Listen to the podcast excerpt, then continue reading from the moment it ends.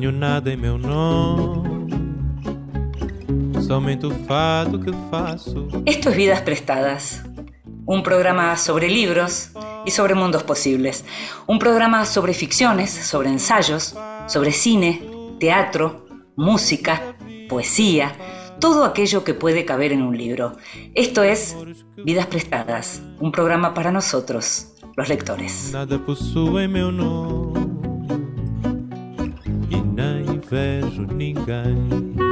Y a nosotros, los lectores, a aquellos a los que nos gusta leer, nos gusta hacerlo a solas, a veces acompañados por otros que están en lo mismo que nosotros, y también nos gusta que nos lean en voz alta. Esta vez le pedimos al gran creador teatral y narrador Emilio García Huevi que lo hiciera. En voz alta. Cuentos breves, poesía, lecturas para compartir. Él me escribió que el secreto japonés, eso que Levi Strauss llamaba lo conmovedor de las cosas, supone la facultad de comunicarse con las cosas, de entrar en ellas, de ser ellas por un instante. Era lógico que a su vez ellas fuesen como nosotros, efímeras e inmortales. Él me escribió, el animismo es una noción común en África, pero se aplica con bastante menos frecuencia en Japón. Entonces, ¿cómo llamar a esa difusa creencia según la cual cada fragmento de la creación tiene su réplica invisible? Cuando se construye una fábrica o un rascacielos, se comienza con una ceremonia para apaciguar al dios del terreno. Hay una ceremonia para los pinceles, para los ábacos e incluso para las agujas oxidadas. Hay una el 25 de septiembre para el descanso del alma de las muñecas rotas. Las muñecas se apilan en el templo de Kiyomitsu, consagrado a Kanon, la diosa de la compasión, y son quemadas en público. Observé a los que participaban. Siento que tenían la misma expresión de aquellos que vieron despegar a los kamikazes. Fragmento de San Soleil de Chris Marker.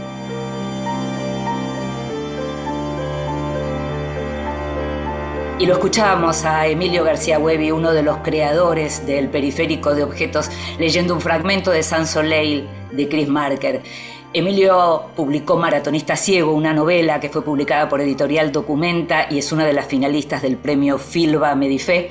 Y además acaba de publicar recientemente un libro justamente que se llama El Periférico de Objetos, un testimonio. Vidas prestadas. En la noche de la radio pública.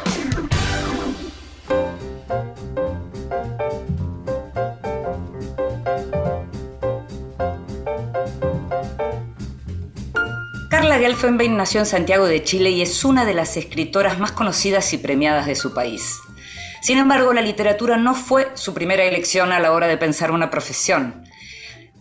Durante la dictadura de Pinochet su familia se vio obligada a salir del país al exilio y el destino fue el Reino Unido. Allí, Gelfenbein estudió biología con especialización en genética de población en la Universidad de Essex y más tarde cambió radicalmente su orientación y estudió diseño en el St. Martin's School of Art.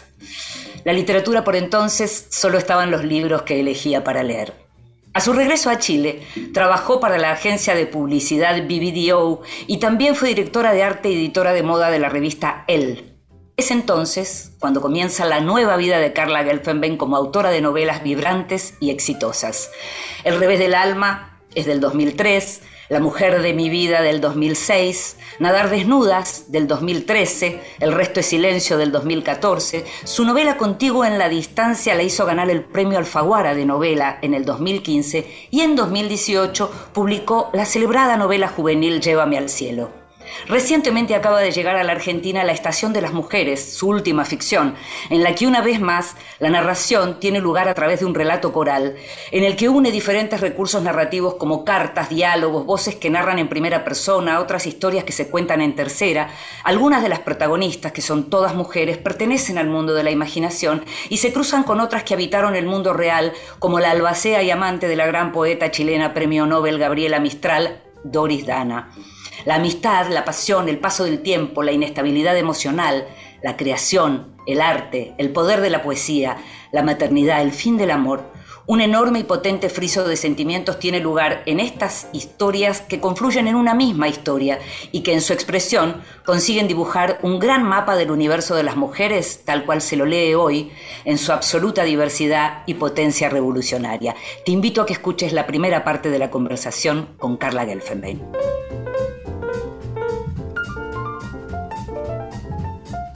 Y en este programa a veces se dan algunas eh, cuestiones de coincidencias como pueden ser trabajar y al mismo tiempo tener un encuentro con alguien que uno quiere mucho, con una amiga como es en este caso Carla Gelfenbein, autora de La Estación de las Mujeres, quien si bien está en Santiago de Chile y yo estoy en Buenos Aires, nos estamos pudiendo ver nosotras eh, a través de la cámara y ustedes van a poder escuchar esta conversación para hablar de su nueva novela. Gracias Carla por estar ahí. ¿eh?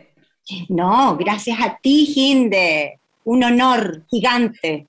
Em, te quería preguntar cómo surge la idea de la Estación de las Mujeres, es decir, cuál es el disparador, porque justamente al ser una novela coral en donde hay tantas historias, imagino que hubo una que surgió primero y me gustaría que me lo cuentes. Eh, la verdad es que esta, esta novela, como tú, como tú bien dices, es una novela coral, en la que hay varias historias que se van, se van entremezclando. Al principio parecen historias que no tienen ninguna relación, y, y es así porque de hecho al principio no tenían ninguna relación. Y surge de la siguiente manera. Yo estaba en la Universidad de Columbia, en, Nueva York haciendo un trabajo para Columbia y de pronto se, unen dos cosas que están en la novela. Una, que estoy esperando a un catedrático con quien tengo que sostener una entrevista y estoy sentada en una banqueta frente a Barnard College y de pronto me doy cuenta que la banqueta tiene, está escrita, tiene textos y, y empiezo a mirarlos y son unos textos explosivos y empiezo a googlear, digo, a que esta banqueta, esta banqueta obviamente tiene, tiene una existencia más allá de, su simple y modesta existencia de banqueta. Y descubro que es la obra de una, eh, de una eh, gran, gran artista norteamericana conceptual que es Jenny Holzer, que yo estaba sentada en, esta, en su obra. Y, y, fue muy, me puse a tomarle fotos, eh, fue algo bastante epifánico sentí que mm. tenía un sentido todo esto, que aún no sabía cuál era su sentido. Y luego descubro eh, a través de otras investigaciones, eh, que en esa misma escuela, Barnard College, que hoy día es parte de Columbia, de la Universidad de Columbia, se, eh, encontraron por primera vez Doris Dana y Gabriela Mistral, Mm. Doris Dana, para quienes no saben, es eh, la albacea, fue la albacea de Gabriela Mistral, pero sobre todo fue su gran amor, una mujer 30 años menor, norteamericana, muy bella, de una familia muy aristocrática y que ella se prendó de Gabriela. Al verla en una conferencia que fue a dar Gabriela Barnard, eh, Doris Dana queda absolutamente prendada y comienza a perseguirla hasta que finalmente logra conocerla de verdad y bueno, y se, y se inicia un, gran amor, un amor muy tormentoso y que eh, está retratado en la novela. Entonces, ahí estos dos anclas, ¿no? no esta, esta, esta, esta Jenny Holzer con estas grandes frases, más eh, Doris Dana, fueron como el origen de esta novela que después a la cual fueron como sumándose otros personajes. Vos sabés que justamente entre las preguntas que quería hacerte, una era cómo, cómo, digamos, cómo habías conocido el trabajo de Jenny Holzer, porque es capital en el desarrollo de la novela, y lo que pensaba era cuánto de tu trabajo y de tu vida como diseñadora de arte eh, podía leerse en tu narrativa, porque yo imagino que más allá de esa curiosidad por estar ahí sentada, vos sos una persona que no solo lee arte, sino que producís arte visual.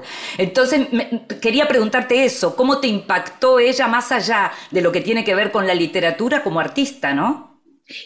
Tal punto, Ginde, es tan, es tan apropiada tu pregunta, que eh, creo, o sea, no me cabe ninguna duda que esa, esa, esa intromisión de lo visual dentro de mi narrativa, que fue la obra de, Jenny Holzer, dio origen a un trabajo que estuve haciendo durante mucho, mucho tiempo, porque como tú decías, eh, esta novela fue eh, publicada en Chile y en España un poquito antes que en Argentina, mm. y esto dio origen a una exposición, una exposición que también se llama La Estación de las Mujeres y que es una exposición de collage, eh, pero de collage que no solamente tiene eh, imágenes que están recogidas de diferentes fuentes, sino que también tiene objetos, tiene maderos, tiene telas, y que cada una de estas obras, que es una obra más o menos grande, eran 30 obras, lleva una frase. No puse las frases de una frase de la novela, no puse ninguna de Jenny Holzer por los copyrights, por supuesto. Claro, Pero en el fondo lo que hice fue transmutar este, este, esta idea de, de una frase que tiene mucha fuerza y convertirla en imagen. Ella las, convierte en luz, las convierte en, obras que, en las cuales nunca abandona la tipografía. Yo las transformé en texto, pero además imágenes que, conversaran con este texto. Entonces la influencia de, Jenny Holzer fue gigante, fue gigante. Claro, claro, claro. También mencionabas recién lo de Gabriela Mistral, que es naturalmente, no es una de las protagonistas de la novela, pero es como una especie de, protagonista fantasma que la recorre, ¿no? Como una referencia muy importante en varias historias. Y lo que te quería preguntar era, ¿qué es Gabriela Mistral para vos, una escritora chilena? O sea, ¿qué, qué significa una mujer como Gabriela Mistral, una poeta como Gabriela Mistral, una premio Nobel como Gabriela Mistral? ¿Y cómo la estás leyendo hoy? Eh, tanto tiempo después, digamos, uno ya es grande, en esta nueva revolución de las mujeres, porque Gabriela Mistral aparece como un personaje que está siendo releído en todo el mundo, ¿no? Absolutamente. O sea, y yo creo que ahí la palabra clave, Finde, es justamente releída.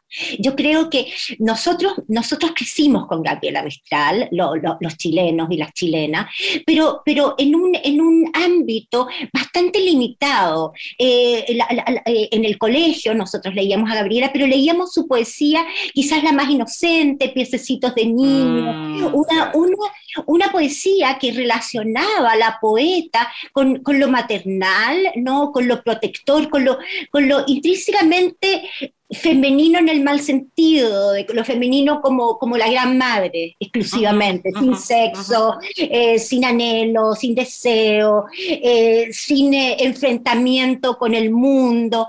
Era, era una Gabriela Mistral pasada por la lavadora. ¿No? Claro, claro. Entonces, esa Gabriela Mistral no me resultaba demasiado atractiva, nunca me resultó demasiado atractiva.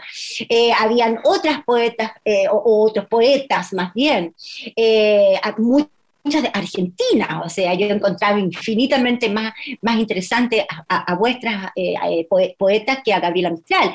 Mm. Pero de pronto me, encuentro, eh, y creo que ahí fue donde cambió completamente, con las cartas de Gabriela Mistral a Don Juan. Y en estas cartas, que son la base de la novela, de donde extraje esta pasión, ¿no?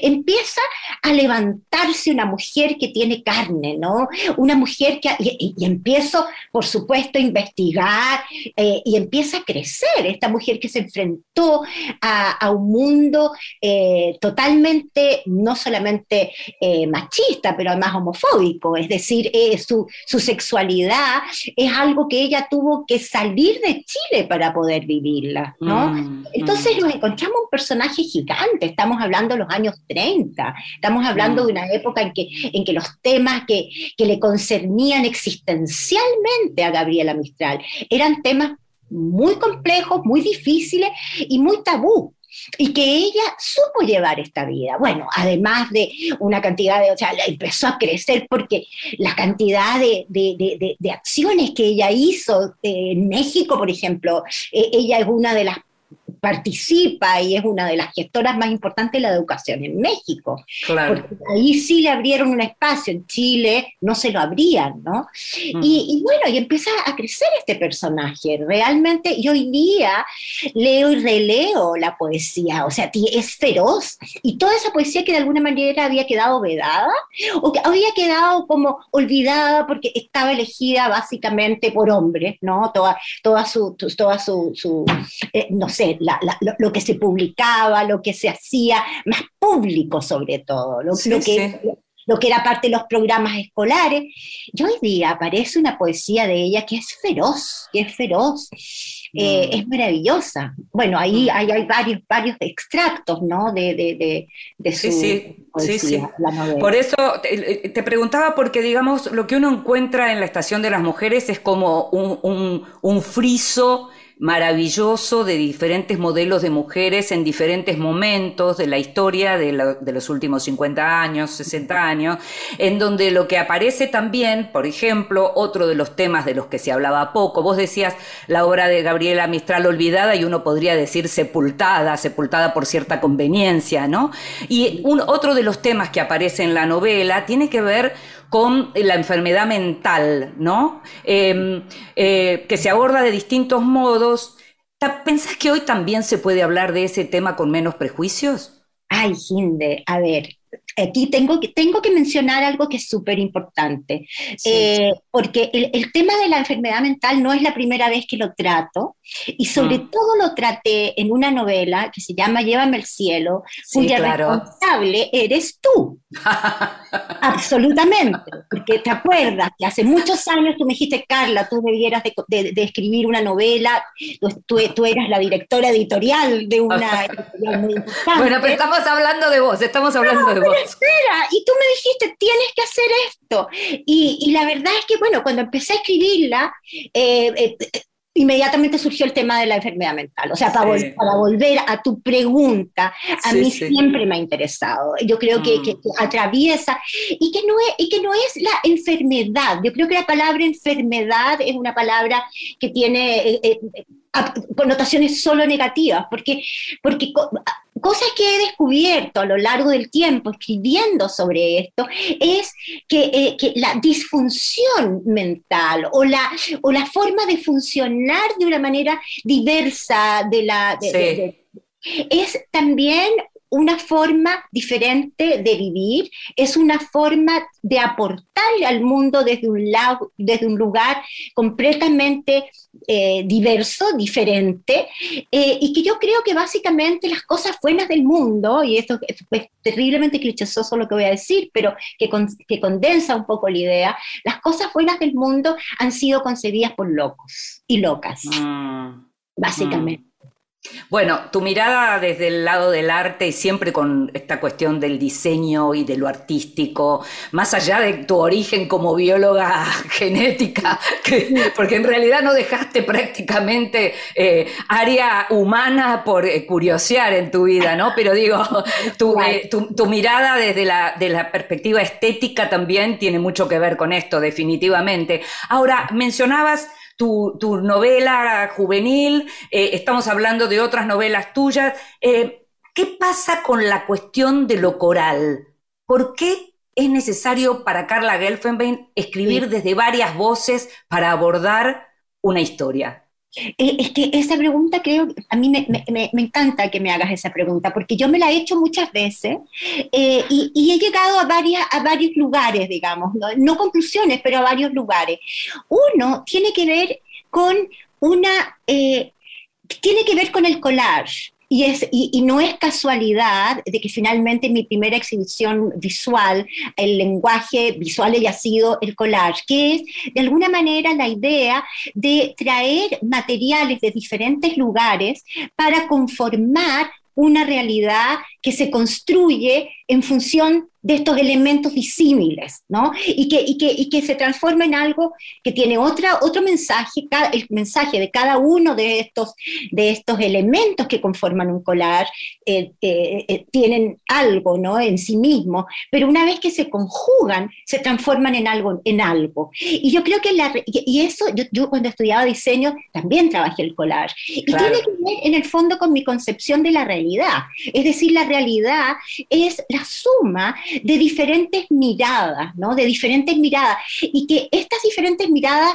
pueden dar cuenta de una manera más aproximada de lo que, de lo que constituye la realidad que si es mirada simplemente a través de un lugar. Es decir, sobre todo en la literatura, que, que, existe lo que se llama el punto de vista, ¿no? Sin duda. A través de un punto de vista. eso es la literatura moderna. Es, yo diría que lo, que lo que define la literatura moderna es el punto de vista. Y ese punto de vista de, eso, de ese personaje que de alguna manera está narrando, una realidad, una historia o su propia vida, es una, una versión parcial, ¿no? Es una versión parcial. Entonces, me, me, ha gustado mucho y creo que lo he hecho, excepto en la novela que va a salir el próximo, eh, el próximo año aquí en Chile, Ginde, que te va a gustar mucho, ya te la voy a comentar después.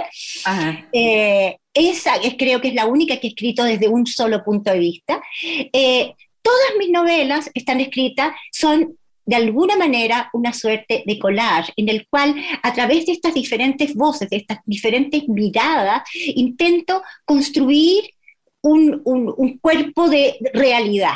Un poco eso es lo que, lo que creo que, es lo, lo que me llama constantemente a, a trabajar literariamente lo coral. Te invito a que escuchemos un poco de música y seguimos conversando sobre tus novelas. Perfecto.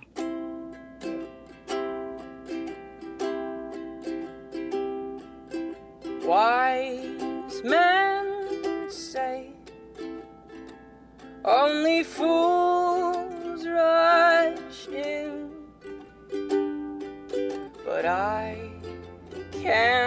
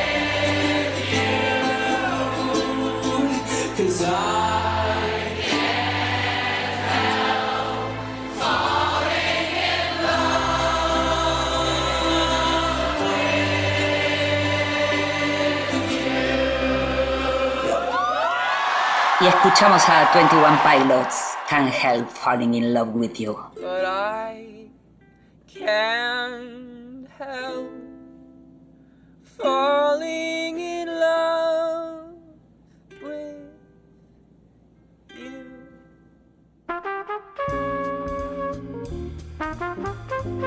El extranjero. Libros de los que se habla en el mundo. El extranjero te voy a hablar de una autora que es conocida hasta ahora como autora de libros, pero solamente de ensayos. Tuvo también algún intento con la literatura para chicos, pero esta es su primera ficción y la escribió en colaboración. Te estoy hablando de alguien que conocemos todos muy bien y que es Hillary Clinton, la ex candidata, la ex secretaria de Estado, la ex primera dama, la ex senadora de los Estados Unidos, eh, la ex esposa de Bill Clinton. Eh, y Hillary Clinton escribió junto con Louise Penny, que es una escritora de novelas de misterio eh, canadiense muy conocida, escribió un libro que se acaba de publicar, un, un thriller político, algunos lo llamaron thriller geopolítico, que se llama State of Terror de terror, y en el que cuenta la historia de alguien bastante parecido a ella, una, su protagonista es Ellen Adams, que es una mujer que acaba de ser nombrada como secretaria de Estado, secretaria de Estado tal vez sepas, tal vez no, que es la figura de lo que nosotros llamamos el canciller o ministro de Exteriores, es decir, el responsable de la política exterior de los Estados Unidos. Eh, y esta Ellen Adams acaba de asumir como, como secretaria de Estado, la acaba de nombrar el que era un enemigo suyo político dentro del mismo partido y bueno, no empieza muy bien. Empieza directamente con un, con un pequeño problema casi apocalíptico en una de sus primeras funciones. Todo esto hace pensar claramente en la propia realidad de Hillary Clinton, quien en su momento fue nombrada por Barack Obama como secretaria de Estado luego de haber competido con él. En su novela, Ellen Adams en realidad es, antes de ser secretaria de Estado, la dueña de un gran imperio mediático. Eh, la novela cuenta la historia de una ola de atentados que sacude al mundo, Londres, París, Frankfurt, y todos empiezan a ver detrás de eso como la misma mano y lo que hay de interesante es que es una novela que, cuyo misterio está desentrañado por varias mujeres, no solo por Ellen Adams. Hillary Clinton, luego de la derrota, se puso a leer la obra de Louise Penny y bueno, y se le ocurrió escribir esta novela, este thriller eh, geopolítico, y la editorial Simon Schuster la convocó a la canadiense Penny. Lo más insólito de todo esto es que tanto Los Angeles Times como el New York Times hablan de la novela como realmente una buena novela. Se ve que la cabeza de Hillary y la experiencia de Hillary, sumado a la experiencia narrativa en, novelas de misterio eh, o de suspenso de Louise Penny, dieron lugar a un buen producto en el mismo año en el que Bill Clinton acaba de sacar su segunda novela, también en colaboración con James Patterson. La novela de Hillary se llama State of Terror, todavía no fue traducida al español. Estás escuchando Vidas Prestadas con Inde Pomeráñez. Continuamos en Vidas Prestadas.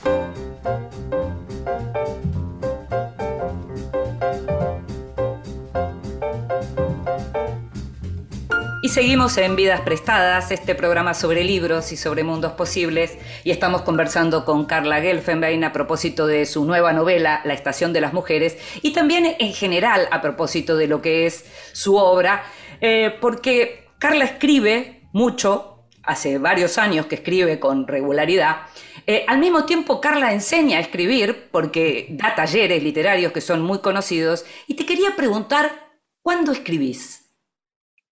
Ay, Hinde, todo el tiempo. Así, todo el tiempo. Mi vida es bastante simple en ese sentido.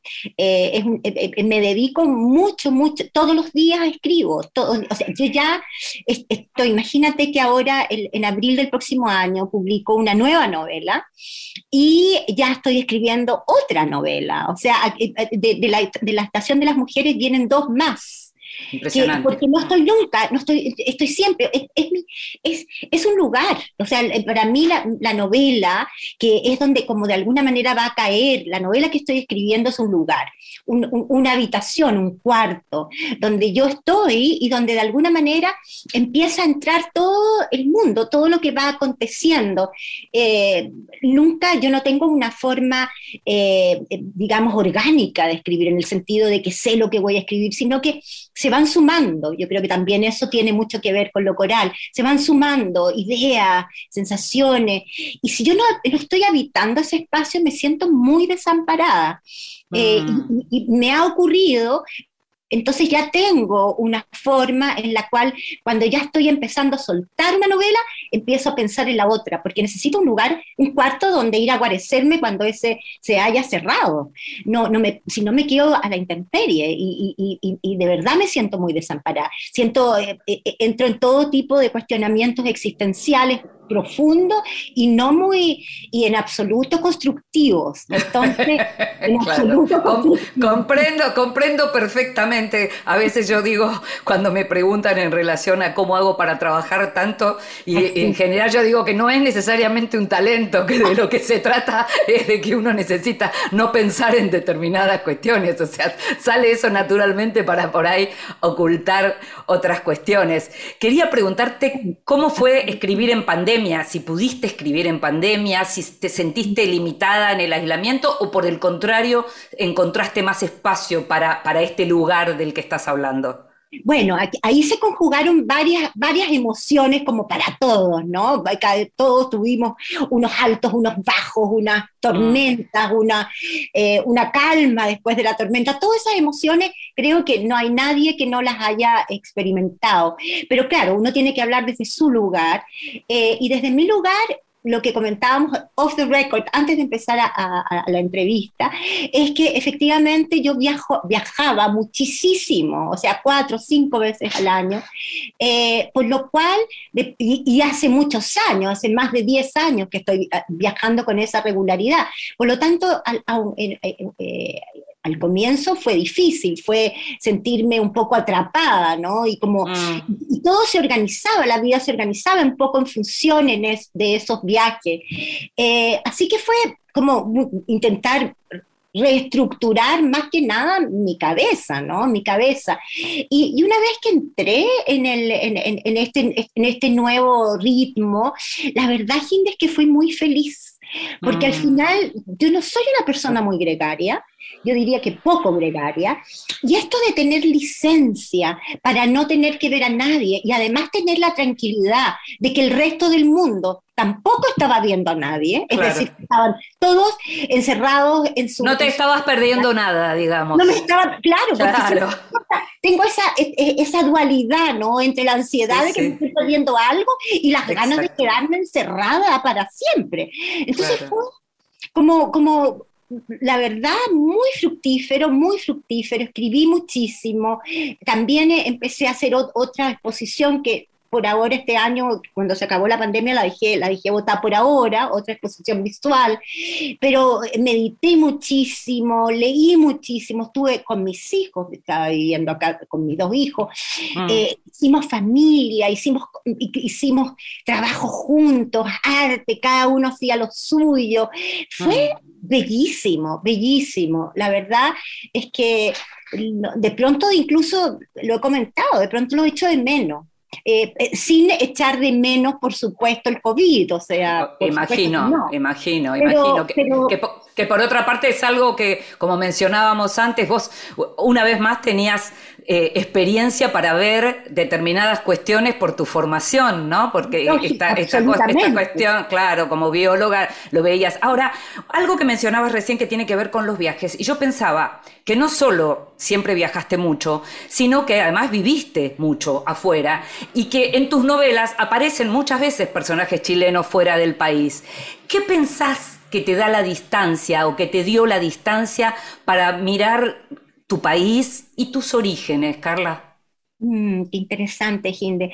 De hecho, no hay ningún, no hay ningún personaje de todas mis novelas que sea una mujer que vive en Chile, que vive en Chile. claro, claro. Todos, todos los personajes son personajes desarraigados de una manera. Son, eh, la mayoría son chilenas o chilenos, pero no viven en Chile. Y, y eso responde a un desarraigo. O sea, también son cosas que, ¿por qué siempre? Yo me pregunto, al principio uno no tiene una intención de, de crear estos personajes. Estos personajes aparecen y estos personajes comienzan a tomar una vida y comienzan a hacer eh, una obra, ¿no? En sí misma.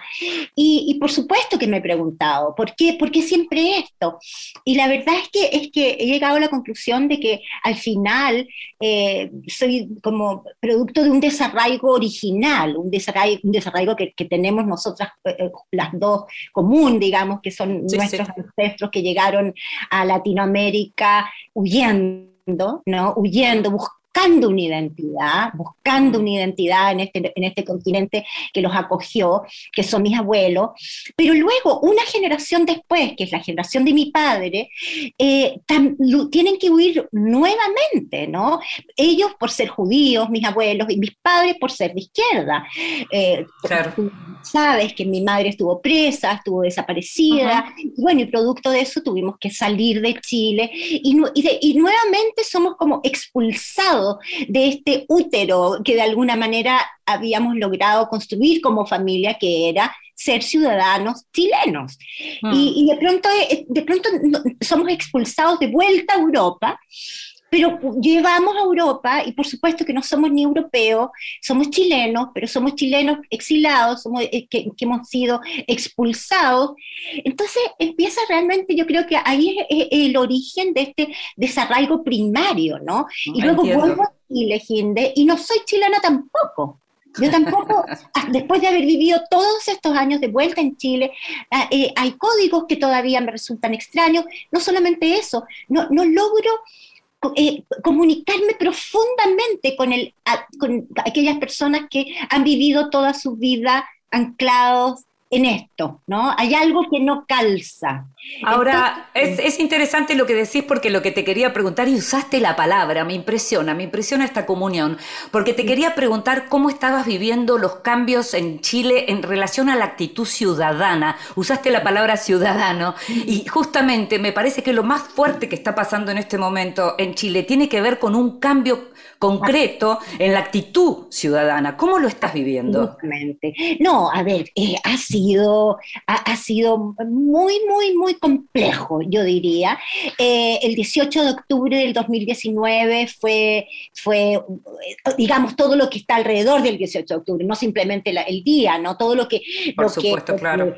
Claro, lo que provocó esa revuelta, esa revuelta popular, eh, fue maravilloso. O sea, yo iba todos los días a, la calle, era algo, eh, yo y otros cientos, miles y miles de, chilenos que salimos a la calle eh, ya in- intentando romper ciertos cánones y ciertas estructuras que tenían a la mayoría de los chilenos ahorcados, ¿no? Eh, en, Mm. en, en deshonor, en humillación, económicamente, porque ha habido mucho abuso. En este país ha habido Mm. mucho abuso y un abuso que permaneció de alguna manera oculto. Por, estaba, digamos, pero, pero, pero, pero esta oligarquía, esta derecha, parecía como, como, como buena, ¿no? Bondadosa, intentando hacer cosas por Chile y por detrás, hoy día lo sabemos mejor que nunca, después de que Piñera apareciera en los Pandora Papers haciendo negocio.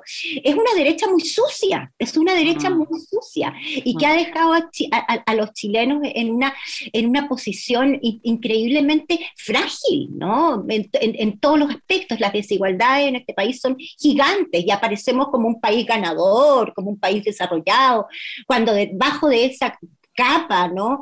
Está todo esto y esto es lo que surgió el 18 de octubre, el movimiento del 18 de octubre. Y fue maravilloso y desembocó, por supuesto, todos sabemos, en eh, el La plebiscito. para constituyente, votar. claro, para la nueva y- constitución. Y ganamos por el 80%, es decir, Chile completo, no era, simplemente, no era simplemente votar por una nueva constitución, sino que sobre todo era votar en contra de mantener una situación en statu quo que se había mantenido durante todos estos años.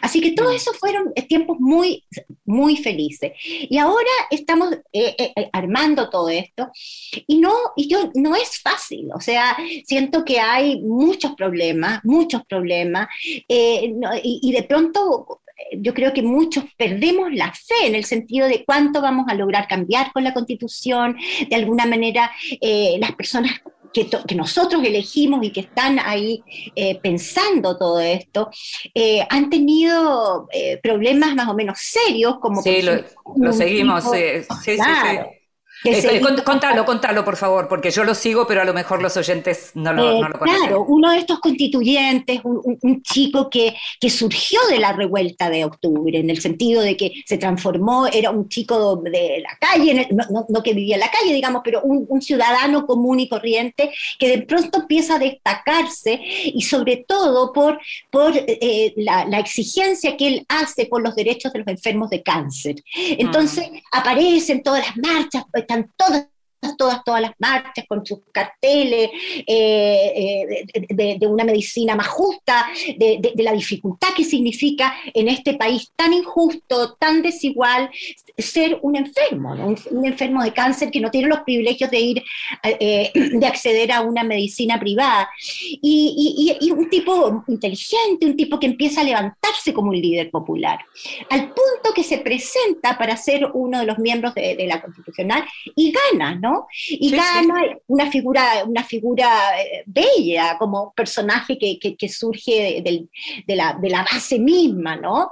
Y, eh, no- y nos enteramos y aparece en la prensa que este, que este chico no nunca ha tenido cáncer, jamás Sí, ha sí, tenido sí, cáncer. se basó en una, en una mentira, en un Una mitómano, ¿no? Eh, Muy, muy, mitómano. muy dramático. Mm. eso pone en cuestión muchas cosas, porque no es simplemente eso, es, es como de alguna manera esto deja en evidencia no solamente un caso aislado de un personaje que, que, que- creó una, una mentira que nosotros creímos, si eso, Ujú, eso es importante.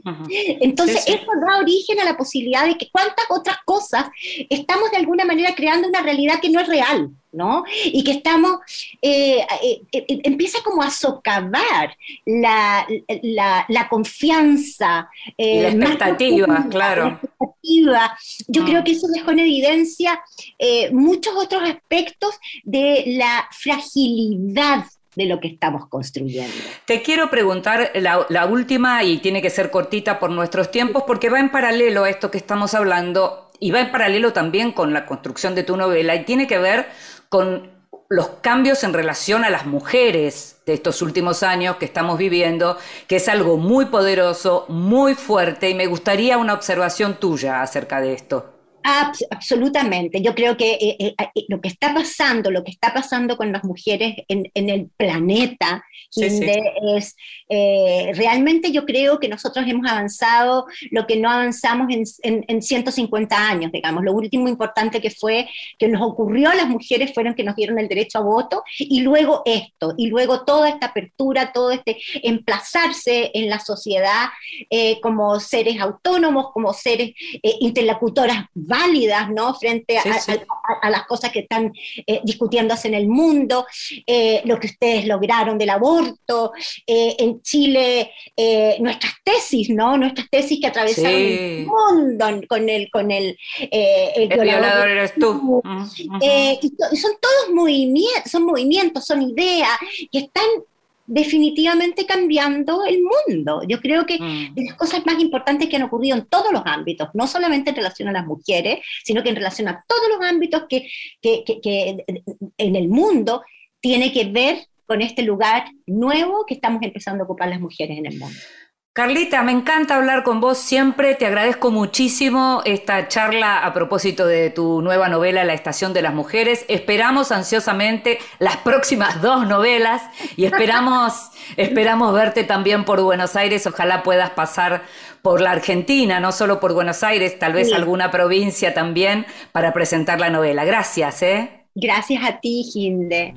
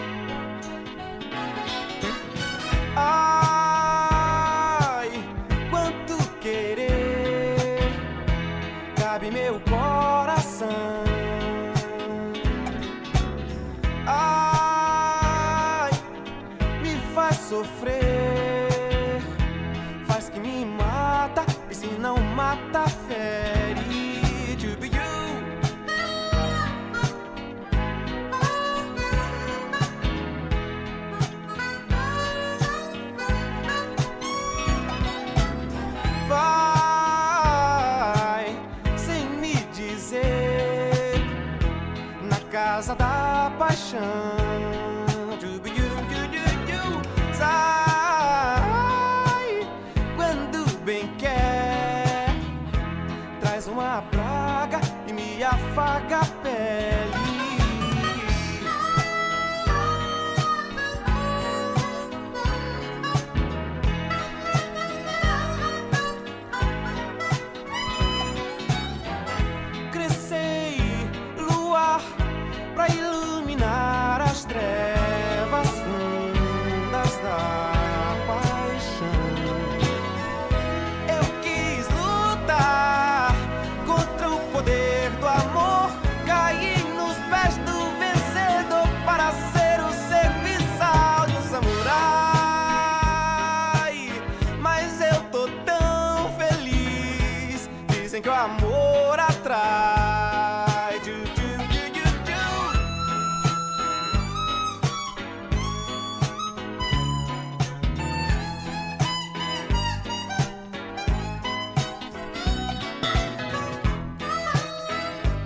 Y este es Yavan, Samurai.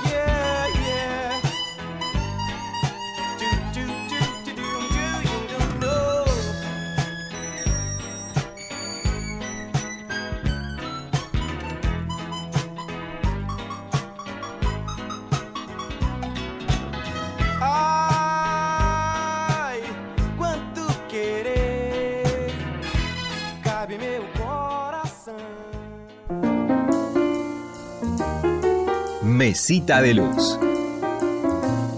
Grandes lectores nos cuentan qué están leyendo.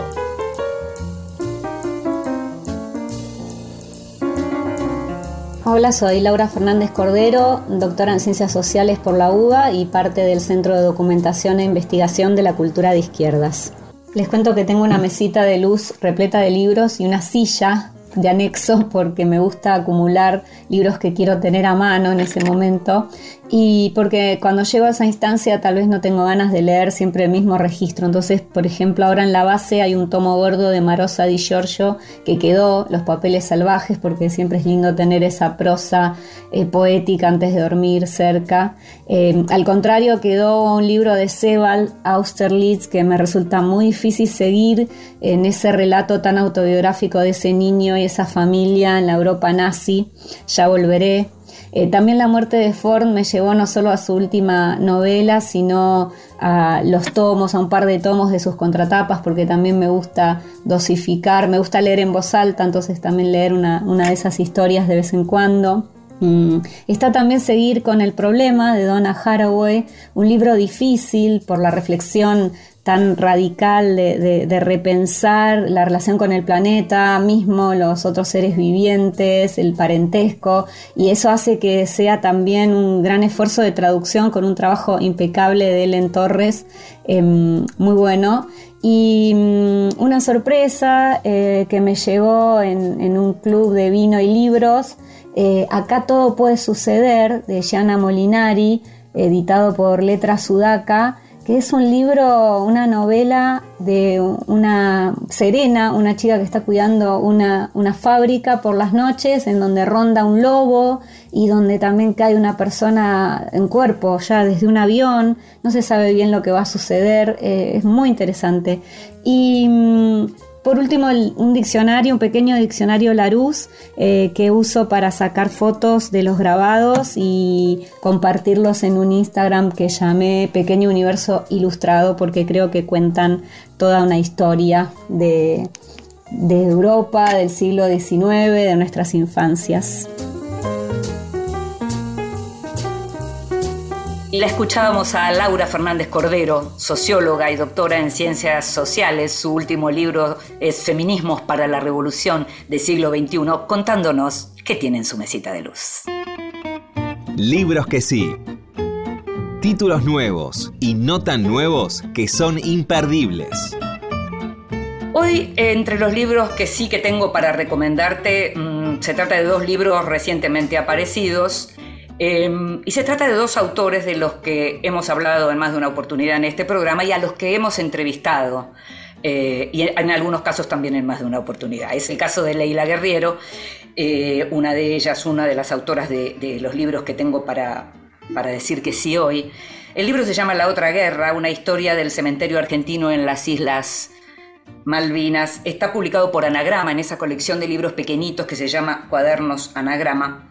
Eh, y cuenta justamente la historia de lo que fue el reconocimiento de los cadáveres de los soldados que quedaron en las Malvinas, del trabajoso reconocimiento de esos cuerpos, eh, tan atravesados por la política, por las ideologías, por las miserias humanas, eh, todo lo que costó conseguir el, el, permiso de los familiares para poder finalmente llevar adelante esa, ese reconocimiento para que esos soldados que habían quedado allí pudieran tener una tumba con nombre. El libro es una crónica extraordinaria de Leila, una vez más, que recomiendo muchísimo porque es un tema bien complejo y bien atravesado, como te decía, por mezquindades ideológicas y políticas.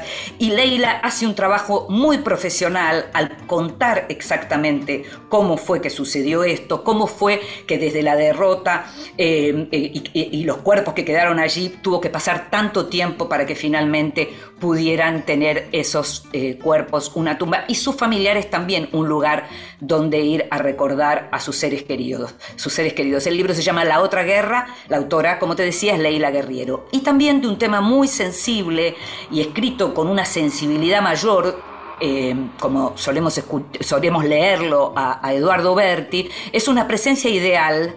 Este libro traducido del francés, porque fue escrito originalmente en francés por el escritor argentino, lo tradujo Claudia Ramón Schwartzman. El libro fue publicado por Compañía Naviera Ilimitada, se llama Una presencia ideal y tiene que ver con un con una eh, estadía que, hizo eh, Eduardo Berti en un centro de, un hospital, un centro de cuidados intensivos, en donde estuvo durante varias semanas, donde pudo conversar con un montón de personas. Todos ellos trabajan allí en distintos lugares, médicos, enfermeras, eh, distintas jerarquías dentro de los médicos y de las enfermeras. También hay personalidad, eh, personajes que tienen que ver con la parte administrativa del hospital, en donde lo que se va contando a través de un relato coral es cómo se vive en el día a día de un lugar en donde la muerte está tan cerca. Hay muchas historias que se cuentan, relatos de personas de distintas edades y géneros que pasaron por allí. El libro es un retrato de la condición humana en, su momento más límite, que es allí donde la muerte acecha. Se llama Una presencia ideal y me gusta pensar que hay algo del Eduardo Berti periodista. Eh, que fueron los orígenes de Eduardo, hay algo del Eduardo Berti periodista que se sumó a esto que es verdadera literatura, pero que también está atravesado por una crónica, por una crónica muy sensible, como te decía al comienzo. El libro es muy recomendable, se llama Una presencia ideal y lo publicó Compañía Naviera Ilimitada.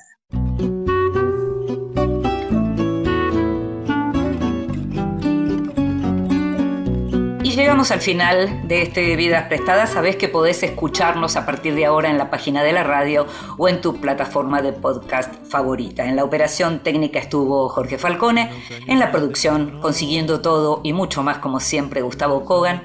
Me llamo Inde Pomeráñez. Nos estamos escuchando. Chao.